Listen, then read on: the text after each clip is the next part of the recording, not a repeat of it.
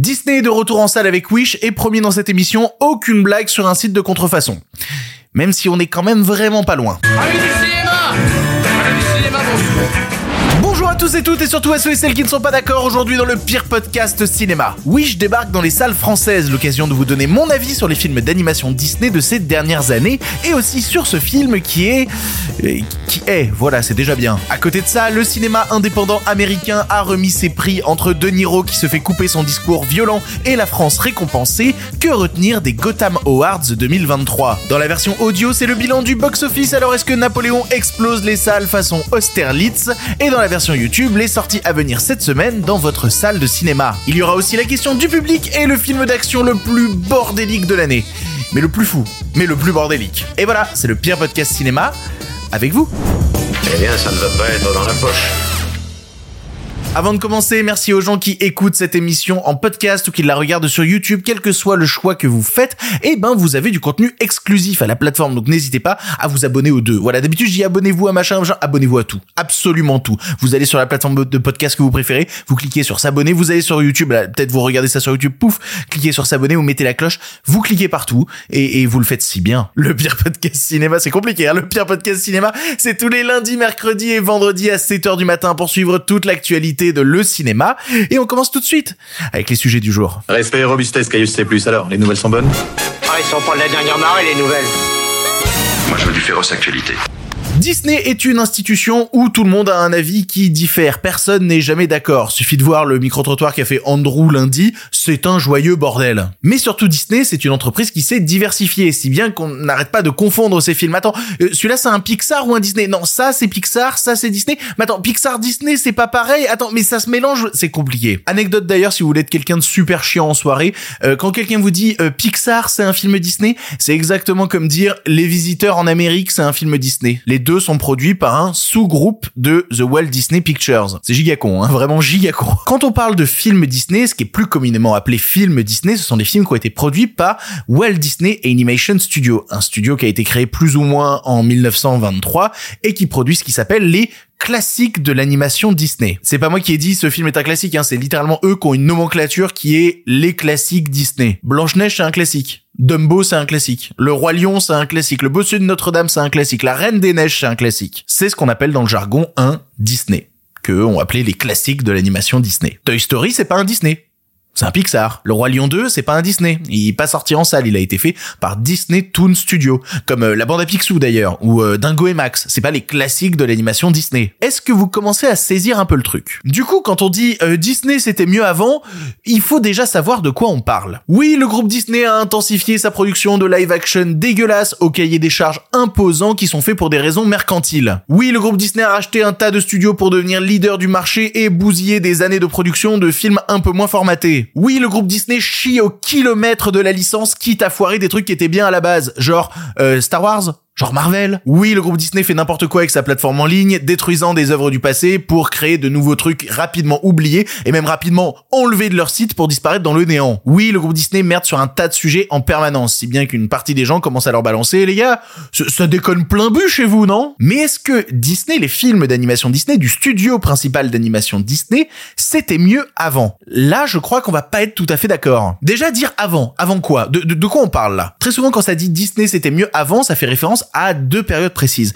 Soit avant les années 80, voire même avant les années 70, hein, à l'époque de la production de films comme euh, Les Aristochats, comme La Belle au Bois dormant, comme mon préféré 1951, Alice au Pays des Merveilles. Soit ça fait référence à la période des années 90 où on a eu l'enchaînement de succès qui était euh, La Petite Sirène, La Belle et la Bête, Le Roi Lion, Aladdin, jusqu'à euh, Le Bossu de Notre-Dame qui est extraordinaire. Quand on dit Disney c'était mieux avant, c'est à ça qu'on fait référence.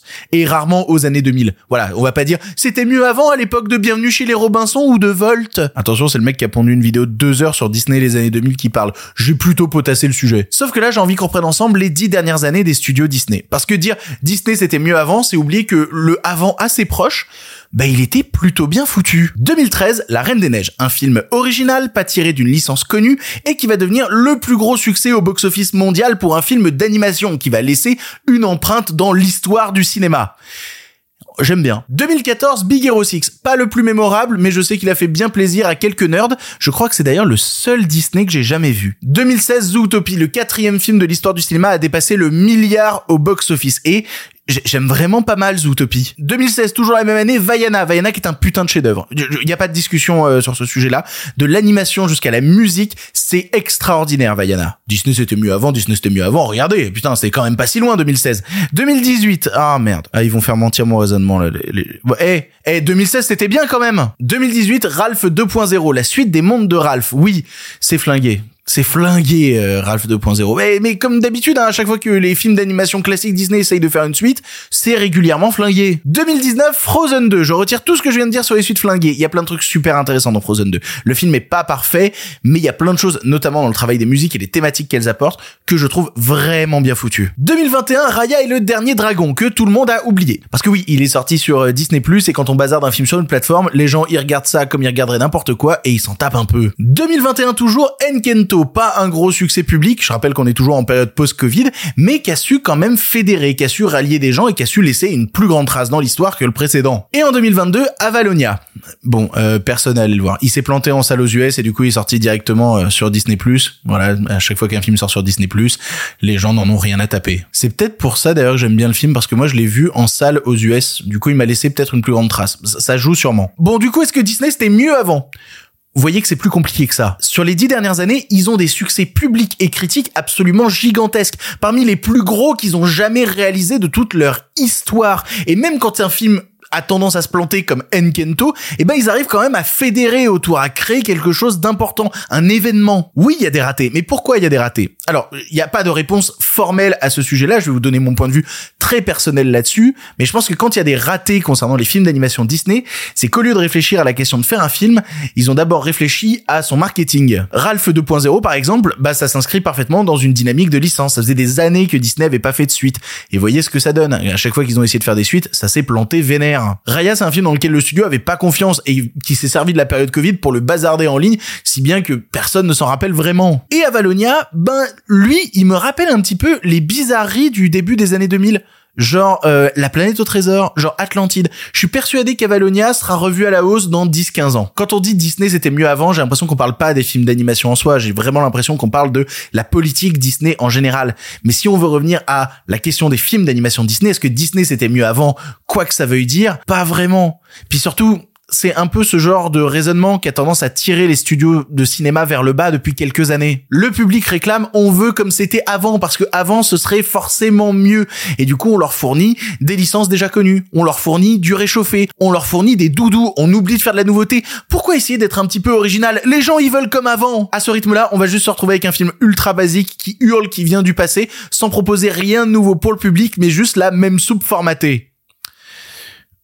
Oh mince j'ai spoilé ma critique de Wish. Last night, I made a wish on a star. Uh, and the star answered. Wish, dernier né des studios Disney, réalisé par Fawn Vera Sutton et Chris Buck. Chris Buck qui est le réalisateur et scénariste de Tarzan ou de La Reine des Neiges. Et en parlant de La Reine des Neiges d'ailleurs, euh, Wish est écrit par Jennifer Lee. Jennifer Lee qui est aussi scénariste de La Reine des Neiges. Jennifer Lee c'est surtout la Chief Creative Officer de chez Disney. Il y a rien qui se fait vraiment dans Disney Animation sans que ça passe par son aval. On y suit Asha qui vit dans le royaume de Rosas, une petite île située au sud de l'Europe et dirigée par le roi Magnifico qui fait le bonheur de tous ses sujets. Pourquoi le bonheur? Eh ben parce qu'à chaque fois qu'un de ses citoyens atteint les 18 ans, il confie au roi son vœu le plus cher. Et le roi, qui est capable de faire de la magie, chaque année exauce un vœu au hasard. Sauf que, vous vous en doutez, peut-être que le roi qui exauce des vœux comme ça au hasard, il cache peut-être quelque chose et que Asha, elle va s'en rendre compte quand va tomber du ciel une étoile qui, elle aussi, veut bien exaucer quelques vœux. Voilà, c'est le scénario de Wish. Vous savez ce qu'il sent, ce film? Il sent l'odeur de quand tu vas chez ta vieille vieille grand-mère. Elle a beau avoir acheté des trucs récents, une télé récente du matos nouvelle génération, quand il va, ça sent le vieux. Wish, c'est ça. Ça sent le vieux. Et dans la vraie vie, ça me dérange pas. Au cinéma, c'est pas un compliment. Parce que tu sens qu'ils ont voulu y mettre le budget. 200 millions de dollars. Ils veulent en faire une arme de frappe gigantesque. Et le résultat, bah, il est sympa sans plus. C'est pas horrible, c'est pas acheté, ça donne pas envie de se défenestrer c'est juste assez insignifiant en fait. Et je vais adresser tout de suite une critique que j'ai vue passer de nombreuses fois sur le film et avec laquelle je suis assez en désaccord. Je trouve pas le film moche. J'aime pas mal le travail des décors notamment. On sent bien l'envie d'essayer de retranscrire un côté assez peinture où des personnages à l'intérieur dans un truc un peu plus cel shading vont essayer de vivre. Je trouve ça assez bien senti en fait. Alors, vous me direz à 200 millions de dollars de budget, oui effectivement, c'est un peu le juste minimum que le film soit beau en fait. Le truc c'est que je le trouve assez plaisant cette envie en fait d'essayer de conjuguer dans la même image à la fois des techniques de l'ancien Disney et du nouveau Disney pour entremêler le passé et le présent et voilà, c'est ça le problème. C'est exactement ça le problème. Parce que oui, c'est pas moche, mais c'est quand même du déjà vu. C'est-à-dire que je, loue les travails du décor, mais les décors en question, il y en avait il y a 80 ans et ils étaient tout aussi beaux. Et au milieu de ça, ils te font toujours les mêmes personnages avec les mêmes animations faciales qu'on voit depuis 10 ans chez Disney et qui ne trouvent jamais de véritable évolution. C'est de la redite en permanence. Évidemment que ça a un sens. Le film sort pour les 100 ans des studios Disney, donc ça tente de renouer avec le passé, lui rendre hommage. Et ça, tu vas le voir dès le premier plan du film, qui est un livre de contes qui s'ouvre où on entend il était une fois et pour les références à l'intérieur de Disney eh ben on retrouve par exemple un Mickey caché à un moment il y a un personnage qui se fait appeler Bambi. C'est pas un film c'est un hommage funéraire. Sauf que normalement après l'hommage funéraire on remballe tout dans le caisson et on fout ça six pieds sous terre on n'est pas censé créer quelque chose vers le futur. Du coup, tout sonne parfaitement quelconque. Et ça se voit notamment dans le travail de la musique, qui est à la fois un patchwork de ce qu'a pu faire Disney dans ses autres films ces dernières années, mais aussi du pire de la musique pop actuelle. Rien que le morceau d'ouverture, ils sont allés le copier à Enkento. C'est la même formule, et du coup, ça marche moins bien. Et si on veut reprendre le morceau qui est censé être le morceau emblématique du film, qui est 10 Wish, c'est sûrement le meilleur du film, mais ça ressemble quand même à ce que fait Disney depuis 10 piges. On n'évolue pas, on stagne, on fait du surplace et même parfois on régresse. En voulant faire ressortir le côté hommage au passé, Disney se prend les pieds dans le tapis parce que du coup, moi personnellement quand je regarde ça, je me dis qu'est-ce que j'aimais dans le Disney du passé? Les méchants. C'est les méchants que j'adorais parce que les méchants étaient iconiques, les méchants étaient terrifiants, c'est ça qui m'intéressait. Ici, le méchant est anecdotique alors qu'il part quand même sur une base plutôt solide. C'est un type qui instaure une monarchie qui vole les désirs profonds des gens et qui va les faire cravacher toute leur vie pour un espoir oublié qui se réalisera sûrement jamais. Même pire que ça, il utilise les rêves des gens pour son propre profit. Waouh Le méchant, c'est le système capitaliste. On vit vraiment dans une saucisse. Ben même avec ça, ils sont pas foutus de l'iconiser correctement. Le méchant est installé en 1 minute 30. Et puis faut pas qu'il soit trop trop méchant. Non, tu comprends, les enfants ils sont sensibles. Faut pas que ça leur fasse trop peur. Putain, même la chanson du méchant, c'est une balade pop. Allez l'écouter, c'est n'importe quoi. Il est où mon infernal de Frollo? C'est aseptisé, c'est dévitalisé, c'est plat. Voilà, j'ai pas d'autres mots, c'est plat. À l'image du scénario qui va enchaîner des péripéties dont on se tape un peu parce qu'elles sont absolument sans aucune surprise. Même le perso comique du film, ils l'ont foiré. Il y a une chèvre qui parle, me posez pas de questions. Il y a une chèvre qui parle et euh, elle ne sert jamais à rien dans l'intrigue. C'est juste une blague qui fait des trucs à l'arrière-plan mais qui va jamais être moteur de quoi que ce soit dans le récit. Rien que ça, c'est inutile. C'est de l'ordre du gadget. Et saupoudrer un film de gadget inutile ne fait que renforcer son côté assez creux. Et je vais répondre à un truc direct parce que je connais les commentaires de l'émission. Déjà dans la précédente, j'ai osé dire le mot droitard. Il y en a trois qui ont fait un AVC. Le problème du film, c'est pas le wokisme. Alors certains l'ont repéré aux bandes annonces. Oui, c'est une île où vivent des gens de toute origine. Mais parce qu'en fait, c'est le cœur même du long métrage. C'est le principe même en fait. Le pays du film en question s'est formé sur l'immigration, avec des gens qui étaient déçus de là où ils habitaient et qui cherchaient un peu d'espoir ailleurs, à ce que leurs rêves se réalisent avec un toit et un emploi. Dans mon lexique, j'appelle ça la fondation des États-Unis d'Amérique. Non, le problème principal, c'est que c'est un film qui est continuellement orienté vers le passé et qui, en faisant ça, oublie de proposer du présent et surtout du futur. Et c'est bizarre parce que pourtant, c'est ce que les gens réclamaient sans cesse. Disney, c'était mieux avant. Bah voilà, qu'est-ce qui se passe quand on propose avant? Bah on propose surtout des films très moyens. Peut-être qu'il faut pas exaucer les rêves de tout le monde. Oh mon dieu, le méchant du film avait raison. Non, allez, soyons sérieux trois secondes. Qu'est-ce qui plaisait dans Disney avant? C'était l'originalité c'était la nouveauté, c'était l'ampleur, la grandeur, c'était les côtés les plus sombres comme les côtés les plus lumineux. Ce qui plaisait avant dans Disney, dans les films d'animation Disney, c'était le cinéma. Et ce film-là, Wish, il est pas fait par une envie de cinéma. Il est fait pour faire plaisir au public. Ce qui est continuellement une idée de merde. Le public, en plus, vu les premiers chiffres, il est déçu. C'est une preuve supplémentaire que vouloir à tout prix faire plaisir au public, c'est une erreur. Faites différent, vous ferez mieux faites pareil qu'avant, vous ferez Wish. Et je crois qu'on a assez de films oubliables comme ça en salle pour pouvoir se passer de celui-là. On continue avec les Gotham Awards dont j'avais déjà parlé dans l'émission quand ils avaient balancé euh, fin octobre leur nomination. Pour ceux qui veulent aller réécouter, c'était l'émission où je parlais de 10. Voilà, je parlais des Gotham Awards à l'intérieur aussi. Et j'avais expliqué l'importance de cette cérémonie dédiée au cinéma indépendant puisque c'est une cérémonie aux US qui depuis des années a régulièrement prédit le film qui allait repartir avec l'Oscar du meilleur long métrage. L'année dernière, c'était Everything Everywhere qui avait reçu la timbale chez eux, mais ils avaient aussi récompensé Nomadland, Moonlight, etc., etc. Mais voilà, je vous avais expliqué que vu les nommés cette année, il y avait peu de chances que ça reparte avec l'Oscar du meilleur film, vu que la concurrence était sacrément rude. Mais hey, la cérémonie des Gotham Awards s'est tenue, et c'est pas pour autant qu'il faut pas s'intéresser à quel film a été récompensé. Surtout que certaines récompenses euh, me rendent heureux et en même temps m'interrogent, m'interrogent beaucoup. On va commencer par le bas de la liste, et puis on va remonter. On va tout d'abord parler du meilleur premier rôle et du meilleur second rôle. Ouais, parce que au Gotham Awards, cette catégorie-là, elle est pas genrée. En fait, on réunit tout sous la bannière du rôle et pas du genre en question. Meilleur second rôle a été remis à Charles Melton pour le film May December de Todd Haynes, un film qui sortira sur Netflix le 1er décembre, mais que vous, Français, vous aurez la chance de découvrir en salle le 24 janvier. Charles Melton bat ainsi Penelope Cruz dans Ferrari, Ryan Gosling dans Barbie ou Sandra Hüller dans The Zone of Interest. Merde, Zone of Interest l'a pas eu D'accord. Meilleur premier rôle par à Lily Gladstone, que vous avez sûrement vu cette année dans Killers of the Flower Moon de Martin Scorsese, mais là c'est pas pour ce film-là qu'elle repart avec le prix, non c'est pour le film The Unknown Country de Marissa Waltz, qui est sorti aux US en juillet et qui a toujours pas de date pour la France.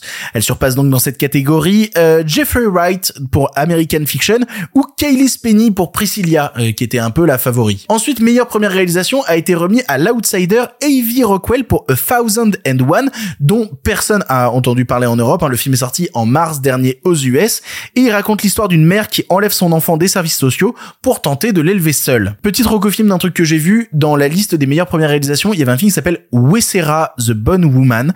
C'est un film d'horreur terrifiant. Si vous avez l'occasion de le rattraper cette année, ça fait partie des trucs vraiment flippants de 2023. Meilleur documentaire, c'est les filles d'Olpha qui l'a eu, les filles d'Olpha qui étaient passées par Cannes et dont je vous avais déjà parlé quand je parlais de Little Girl Blue parce que il est représentatif de la forme du docudrame. On mélange à la fois documentaire et fiction. J'ai très très hâte de le rattraper et pour ceux qui aimeraient le voir, le film vient de sortir en VOD en France. Meilleur film international, Cocorico, bonjour, c'est Anatomie d'une chute qui remporte le prix quand même con qu'on l'ait pas envoyé aux Oscars celui-là. Il dépasse donc dans les votes des Gotham Poor de Yorgos Lantimos ou de Zone of Interest encore mais est-ce que vous allez remettre un prix à ce chef-d'œuvre à un moment, juste à un moment? Plus que deux prix et pas des moindres, tout d'abord, meilleur scénario. Encore une fois, Cocorico, la France séduit et c'est Anatomie d'une chute qui remporte le prix du meilleur scénario, remis donc à ces deux scénaristes, Justine Trier et Arthur Harari, deux gens qui ont un putain de talent. Il bat dans cette catégorie May December de Todd Haynes, RMN de Moonju ou aussi aussi, putain, encore The Zone of Interest. Ouais, alors j'aime bien Anatomie d'une chute,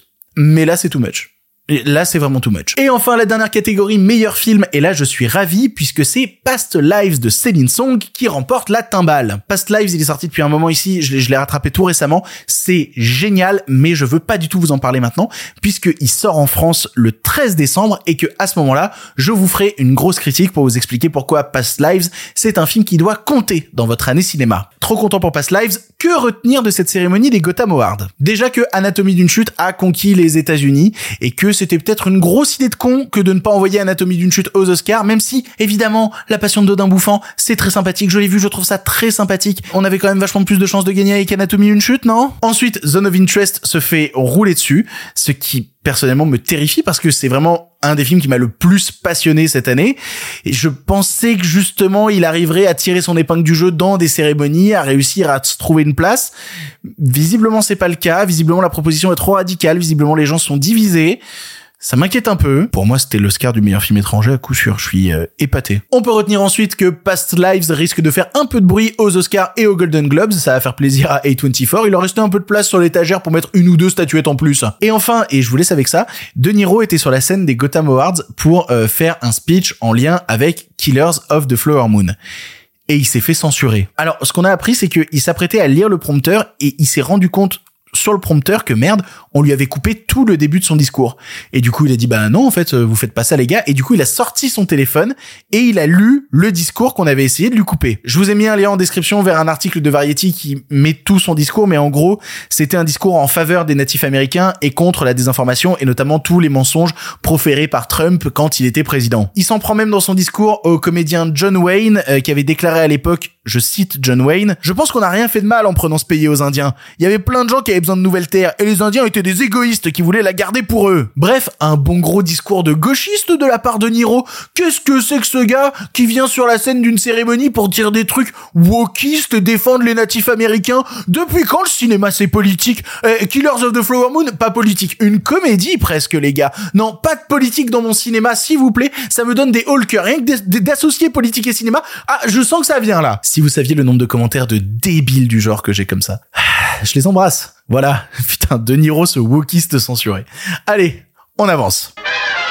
Hey, si tu entends ça, c'est que tu écoutes la version podcast de l'émission. En effet, dans la version YouTube, on est en train de parler des films qui sortent en salle cette semaine. Mais nous, de notre côté, c'est mercredi, c'est la tradition. On fait un petit bilan du box-office. Qui qui marche en salle, qui qui marche pas?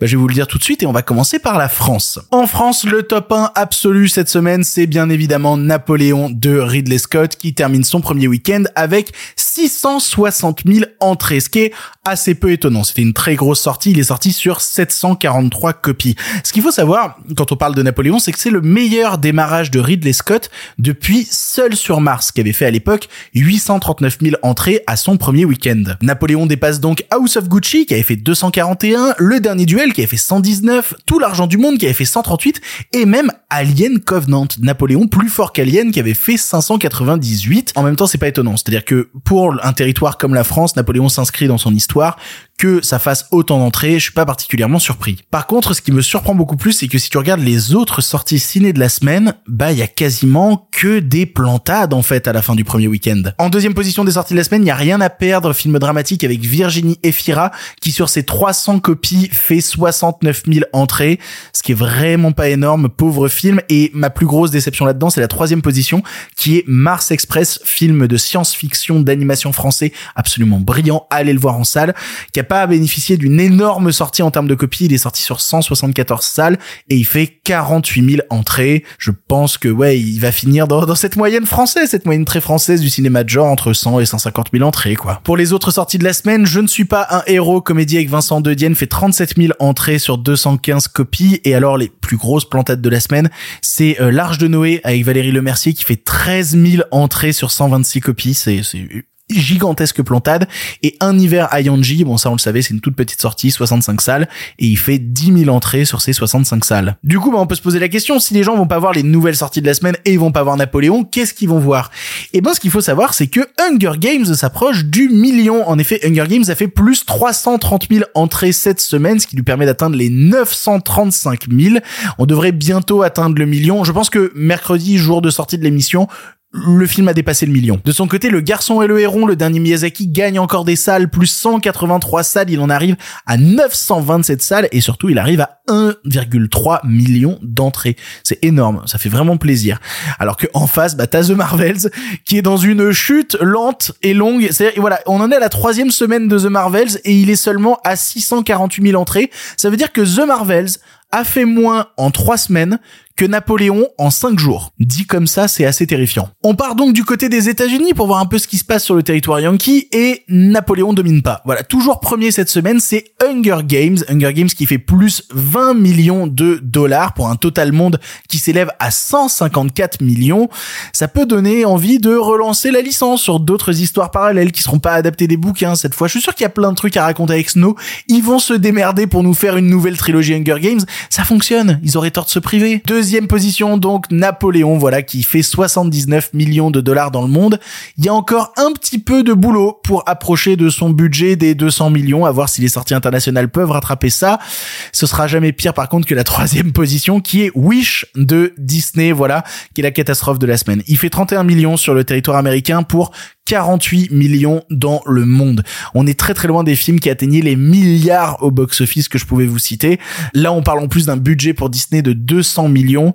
C'est un peu rude. C'est un peu rude et ça sent la grosse chute façon Avalonia. Ce qui est étonnant d'ailleurs parce qu'on parle de chiffres du week-end de Thanksgiving qui est normalement un week-end assez porteur pour les films en salle. Ce qui est marrant de comparer, c'est que Avalonia s'était aussi planté l'année dernière le même week-end, le week-end de Thanksgiving. Peut-être que c'est un week-end qui ne marche plus pour les films Disney alors qu'il marchait dans le passé. Certains commentateurs essayent de relativiser un petit peu cet échec de Disney pour expliquer que ça fait bien longtemps en fait que Disney ne se repose plus sur la salle de cinéma dans ses revenus. Notamment si on veut faire une comparaison, en 2016, 11% des revenus de Disney provenaient de l'exploitation en salle, alors qu'aujourd'hui ça correspond seulement à 3,1%. Bon, euh, c'est pas possible de jouer cette carte indéfiniment, hein, parce que les actionnaires au bout d'un moment ils voient les échecs d'animation s'enchaîner, et ils sont un petit peu énervés, faut être honnête. Qu'ils soient rassurés, qu'est-ce que c'est les prochains Disney? C'est Frozen 3 c'est Zootopie 2. Voilà, encore de la licence, encore des suites. De toute façon, il y a que ça qui marche. Hein. Pourquoi essayer de prendre des risques? Même Pixar à côté, Toy Story 5, Vice Versa 2. Je trouve ça déprimant. Je, même si c'est des bons films au final, je vais être très honnête, je trouve ça déprimant. Allez, on avance. Les nouvelles n'étaient pas très fraîches, en effet. Il est l'heure de la question du public. Vous le savez, à chaque émission, je poste une story sur Instagram. Suivez-moi sur Instagram. Le lien vers mon compte Instagram est en description de cette émission. Bref, à chaque fois, je poste une story. Je vous dis, eh, vous avez des questions sur l'actualité? Vous posez des questions sur l'actualité et vous avez une chance de passer dans l'émission. Et aujourd'hui, la question nous vient de Le Petit Étienne qui demande, as-tu un intérêt pour le Gala Québec Cinéma, l'équivalent des Césars du Québec? Oui. Oui, carrément. Depuis que je suis au Québec, il y a beaucoup de gens qui m'ont posé des questions pour me dire oui, est-ce qu'il existe euh, des Oscars du Québec, euh, des Césars du Québec, etc. Et j'attendais en fait qu'on s'approche vraiment de la cérémonie pour en parler. Et vu qu'elle est le 10 décembre, je pense que c'est le moment idéal. Surtout qu'il y a plein d'histoires à raconter sur le Gala Cinéma Québec, qui s'appelait pas comme ça à la base d'ailleurs, il s'appelait les Rendez-vous du cinéma québécois. Et en 2010, il a changé de nom. Ce qui a changé de nom aussi, c'est le nom des prix, parce que vous savez, nous en France, on remet des Césars, et eux pendant des années, ils remettaient des Jutras d'après le nom du cinéaste québécois Claude Jutras. Sauf que en 2015, ils se sont rendus compte que Claude Jutras, bah c'était un petit peu un Gabriel Matzneff dans l'âme et qu'il avait abusé de très très jeunes garçons. T'as moins envie d'avoir un Jutras du coup. Aujourd'hui, ça s'appelle le prix Iris d'après l'emblème floral du Québec et d'ailleurs le prix Iris en question a failli arrêter d'être remis euh, l'année dernière puisque en 2022 Radio Canada qui s'occupait de diffuser le Gala Cinéma Québec a dit qu'ils arrêteraient de s'en occuper vu que ça faisait plus assez d'audience. Ça a été sauvé in extremis par le groupe télé nouveau. Et donc voilà, la dernière cérémonie datée de juin 2022. La prochaine, c'est le 10 décembre 2023. Quels films sont nommés? Pour le coup, il y a un de mes films préférés de l'année dans la liste qui sort en janvier chez vous. J'ai vu des journalistes sur Twitter commencer à dire bon, j'ai vu ce film en projo presse, j'étais pas prêt, c'est incroyable. Les Chambres Rouges. Les Chambres Rouges de Pascal Plante, c'est un film formidable, parfaitement traumatisant, qui raconte l'histoire de deux Dana qui s'intéressent d'un peu trop près à un procès d'un serial killer et il est nommé dans plein de catégories puisqu'il est nommé dans catégorie meilleur film, meilleur réal, meilleur scénar et même révélation de l'année pour l'actrice Juliette Gariepi. Je veux qu'il remporte tous les prix. Dans les films nommés aussi, il y a un long métrage de Monia Chokri. Vous vous dites, ah, simple comme Sylvain est nommé? Pas du tout, puisque c'est le film précédent de Monia Chokri qui est nommé, à savoir Babysitter. Sûrement que le décalage des galas a fait que, ben, simple comme Sylvain sera nommé l'année prochaine et que là, c'est son film précédent. Là aussi, il est dans quasi toutes les catégories principales. Il mérite aussi un prix.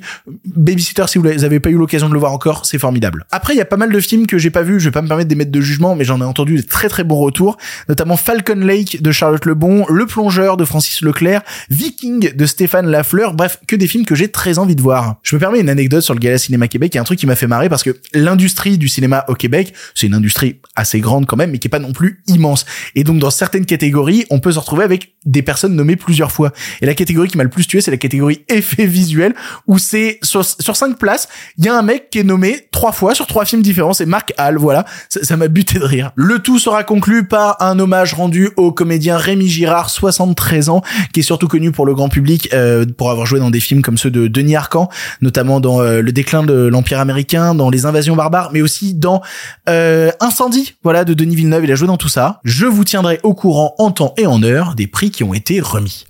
Pour le cinéma, monsieur Leblanc, pour le grand écran, pas pour la petite lucarne. Allez, un film pour finir et on remballe, vous le savez, dans chaque émission, je termine en vous conseillant un long métrage et le vendredi, c'est vous qui prenez la parole dans l'émission. En effet, il vous suffit d'envoyer un mail à l'adresse le pire podcast ciné ciné sans action, le truc est écrit en description. Bref, vous envoyez un audio d'environ 3 minutes et vous avez l'occasion de passer dans l'émission sur un film récent ou non. N'hésitez pas à envoyer des audios, n'hésitez pas. Et aujourd'hui, de notre côté, on part direction Hong Kong dans le transsibérien pour tout faire exploser. On va parler de Moscow Mission.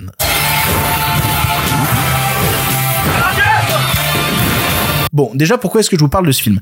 Il y a jusqu'à deux jours, je l'avais pas encore vu. C'est juste que j'ai vu passer énormément de trucs sur Internet qui en parlaient comme un des films les plus impressionnants de 2023. Et moi, tu me dis cinéma hongkongais, film d'action meilleur de 2023, de base, je fonce, je suis intéressé. Puis après, je me renseigne et je me rends compte que le long métrage est réalisé par Hermanio, que c'est le quatrième film en 2023 de Hermanio. Bon, là, normalement, j'ai fait bander deux, trois cinéphiles qui voient qui est Hermanio, mais pour ceux qui connaîtraient pas, Hermanio, c'est un réalisateur et scénariste hongkongais qui s'est fait notamment connaître dans les années 90 avec ses films réalisés sous la catégorie 3, à savoir notamment Untold Story ou Ebola Syndrome. La catégorie 3, je vais l'expliquer très rapidement, c'est une classification qui équivaut au moins de 18 ans et qui a été inventée dans les années 90 quand les cinéastes hongkongais ont un peu pété un câble voyant la rétrocession à la Chine qui arrivait et ils se sont dit on va faire les films les plus hardcore, trash, gore, dégueulasse possible. Tout y passait, que ce soit la pire violence sanglante, la pire violence sexuelle, parfois les deux en même temps. Souvent les deux en même temps d'ailleurs, putain. C'était un immense défouloir dont euh, Ebola Syndrome de Hermanio était un des plus fervents représentants.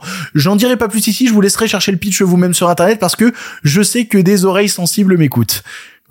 Bon, bref, tout ça réuni, déjà j'ai très envie de voir le film. Et après je me rends compte qu'au casting, il y a Andy Lo. Andy Lo que j'aime énormément, notamment parce que Infernal Affairs, voilà, Infernal Affairs c'est super, c'est vachement mieux que les infiltrés Martin Scorsese. Bref, ça fait beaucoup d'éléments réunis pour me donner envie de voir le film. Tout ça réuni, ça donne quoi? Moscow Mission, ça raconte l'histoire de détectives chinois qui dans les années 90 vont partir en Russie pour traquer des voleurs qui tuent et pillent des gens très très riches dans le train transsibérien.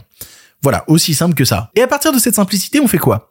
On fait un énorme bordel et c'est vraiment pas mal. Le film va à une vitesse folle. Dès qu'une idée arrive, pouf, t'en as quatre qui sont déjà en train de débarquer et qu'il faut installer. Ça va à une vitesse dingue et c'est toujours de plus en plus dingue. Dès les cinq premières minutes du film, la première scène d'action du film, tout est dit en fait. On n'a pas le temps, on se saute dessus, on fait exploser des trucs, on se bat sur le train, dans le train, à côté du train. On prend une porte, elle aura quatre utilités différentes dans un combat. Et à ce niveau-là, le rythme des scènes d'action va toujours s'intensifier plus le film avancera. Je pourrais vous citer des scènes du film que ce serait jamais aussi dingue que ce qui arrive ensuite dans le long métrage. Dans le même film, il y a une scène de braquage d'un casino, il y a une scène d'infiltration dans un théâtre, il y a un combat de moto dans des égouts en train d'être inondés, il y a un type qui tire au bazooka sur une fusée. Et c'est même pas la scène la plus folle du film parce qu'après, il y a une course poursuite avec un jet et une jeep. C'est gigantesque ce que propose ce film et rien que pour ça, je vous encourage à le voir. C'est un film qui ne s'arrête jamais. Tu penses que c'est terminé, boum, une bombe explose et c'est reparti et c'est comme ça pendant plus de deux heures. Tout cela en plus en essayant de s'accoler à quelque chose niveau musique d'intéressante, enchaîne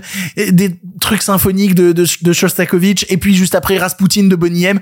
C'est, c'est un vrai défouloir. Ça ne fait que déborder. Et, et tout ça, c'est à la fois le plus gros point fort du film, mais aussi son plus gros point faible. Franchement, le film dure deux heures. Il m'a fallu une bonne heure pour comprendre les enjeux pour comprendre les dynamiques entre chaque personnage. Et il y a certains, j'ai même pas eu besoin de comprendre. Au bout d'une heure de film, ils étaient déjà morts de toute manière. Il y a trop de gens dans ce film. Il y a trop de sous-intrigues. Il y a trop de trucs. C'est un bordel désorganisé autour de FX en plus qui font parfois un peu carton pâte.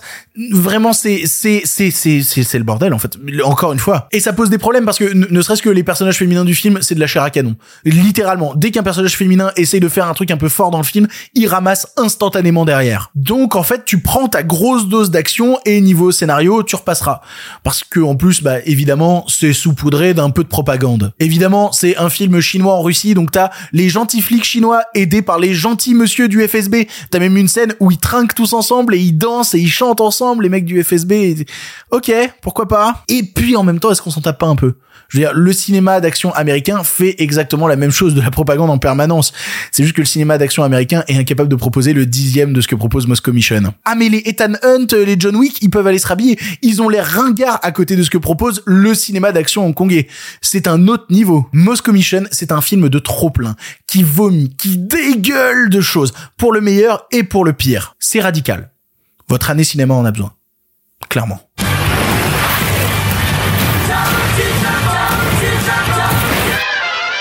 C'est ainsi que se termine cette émission du pire podcast cinéma. Merci de l'avoir suivi jusqu'ici. Ça a été un enfer à tourner. Il y a des travaux pas loin de chez moi et, et ça fait un boucan. Je sais pas comment les gens qui habitent à côté des travaux font pour tenir. Ça fait des semaines que ça dure. Tourner dans ces conditions-là, c'est très compliqué. C'est très très compliqué. Mais on est là, on y arrive. Deuxième émission de la semaine. J'espère qu'elle vous a intéressé. N'hésitez pas à la partager. N'hésitez pas à faire des stories Instagram. Je les repartagerai. Ça fait toujours plaisir. Pour l'instant, c'est terminé. Mais si vous en voulez encore. Non mais oui, bien sûr, mais c'est fini cette histoire là Par contre, euh, la prochaine fois, avec plaisir.